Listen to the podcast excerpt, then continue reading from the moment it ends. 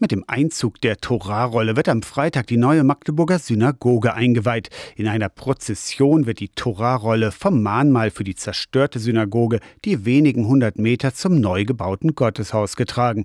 Über 30 Jahre hat es gedauert, bis mit viel bürgerschaftlichem Engagement und mit Unterstützung von Land und Kommune die neue Synagoge errichtet werden konnte. Maria Schubert von der Synagogengemeinde hat den langen Prozess seit 1991 erlebt und kann den Einzug kaum noch abwarten abwarten. Als ich das erste Mal hier drinne war und es war noch Rohbau, aber die Größe, die Höhe und überhaupt, dass hier schon so vier Wände waren, hatte ich Kribbeln im Bauch. Da habe ich gesagt, oh Gott, ich bin hier wie ein Kind, so richtig aufgeregt. Das war schön, das ist ein sehr schönes Gefühl. Und jetzt, als es fertig ist, ich ähm, möchte schon eigentlich seit Wochen sehr schnell umziehen. An der Ostwand der noch leere Toraschrein aus dunklem Holz. Davor das Beamer, das Lesepult. Die Sitzbänke sind im Gegensatz zum Schrein aus leichtem, hellen Holz mit blauen Sitzkissen. Als Pendant zu diesem dunklen Nussholz des äh, Toraschreins und der Beamer. Und unser Lichtdesigner hat auch ganze Arbeit geleistet mit diesen Hängeleuchten, was man quasi gleich sehen wird, die diesen Synagogenraum in ein besonderes Licht tauchen. Architekt Wolfgang Sattler hat die neue Synagoge entworfen. Außer dem Gottesdienstraum hat die Synagoge noch weitere Gemeinderäume,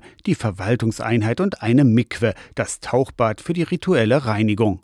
Der Einzug der Torarolle ist ein besonderer Moment, weiß Inessa Myslitzka, die Vorstandsvorsitzende der Synagogengemeinde. Wenn die Tora in der Öffentlichkeit getragen wird. Also oben ist ein Baldachin, also auf Deutsch, Chuppah auf Hebräisch.